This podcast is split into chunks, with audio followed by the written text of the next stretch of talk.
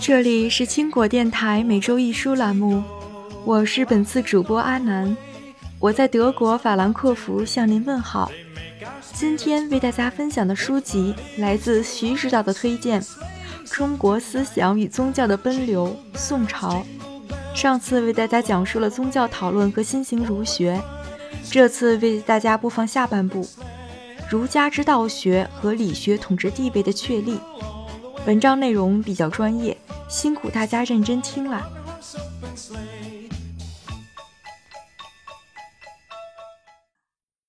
儒家之道学，秩序的根源不是法，而应该是心。佛教禅宗的流行，是因为关心人的内心问题而成功的。相比而言，我们儒教又做了什么呢？儒教士大夫开始了更深层的思索。作为关心心性问题的儒教学说，道学应时而出。这个时候，道教强调的是天理。天理本来是《礼记》《乐记》中与人欲对称的一个词。实际上，朱熹也是说“天理人欲”，把两个词结合到一起使用。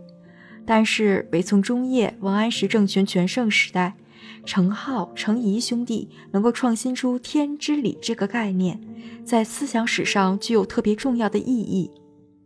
通过把《礼记》《中庸》开头的“天命之谓性”一文中的“性”解释为“性就是理”，成功树立了天与人的一贯性，以及。天人合一的思想，性就是理。原文为性即理，就是说，天命就是理。作为性赋予我们每个人的内心，正是因为如此，性才是善的。我们所有人本来都是性善的，但是现实中却不容易做到。但这并不是别人的过错，而仅仅是我们自己有问题。我们只有自己察觉到自己善的本性，努力用正确的方式使自己回到善的立场上，那么这个普通的理的世界本来所应有的状态才能成为现实。天人合一是一个很复杂的概念，道教有道教的道生万物，佛教有佛教的诸相皆空，儒家有儒家的天人合一。经过朱熹等对终极真理的重新解释。儒家与之前时代已经完全不可同日而语。中国把以朱子学、阳明学为中心的全体宋、金、元、明儒教思潮，以及前后的时代相区别，称之为宋明理学。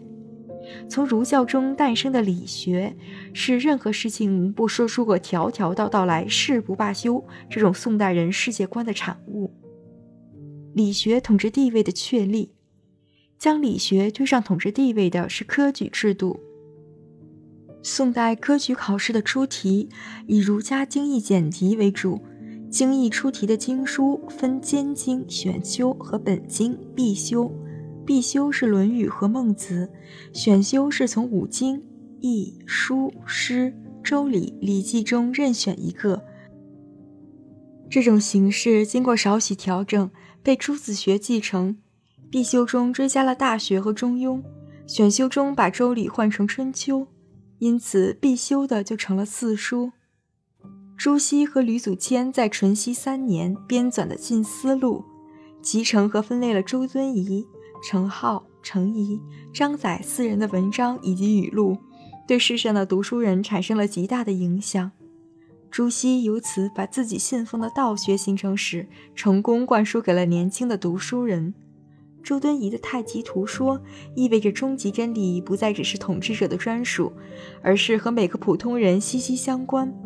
换句话说，天人合一被下放到了每个普通人的身上。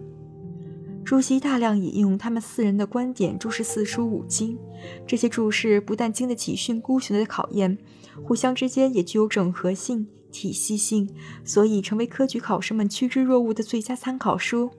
朱子学不但学术内容具有独创性和优秀性，而且因为适合科举文化，从而受到士大夫广泛青睐。因此，儒教思想作为道统，成为后续朝代的主体思想，进而将这样的影响传播到了日本。在思想领域的探索之外，本书也罗列了宋代经济、艺术、民生、天文等方面的发展和对日本的影响，以旁观者视角对中华文明的观察和理解同样严谨又不失生动。以上就是今天的分享感谢您的守护和聆听。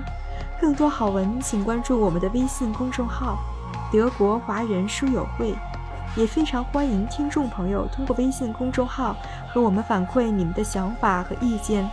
让我们下次不听不散。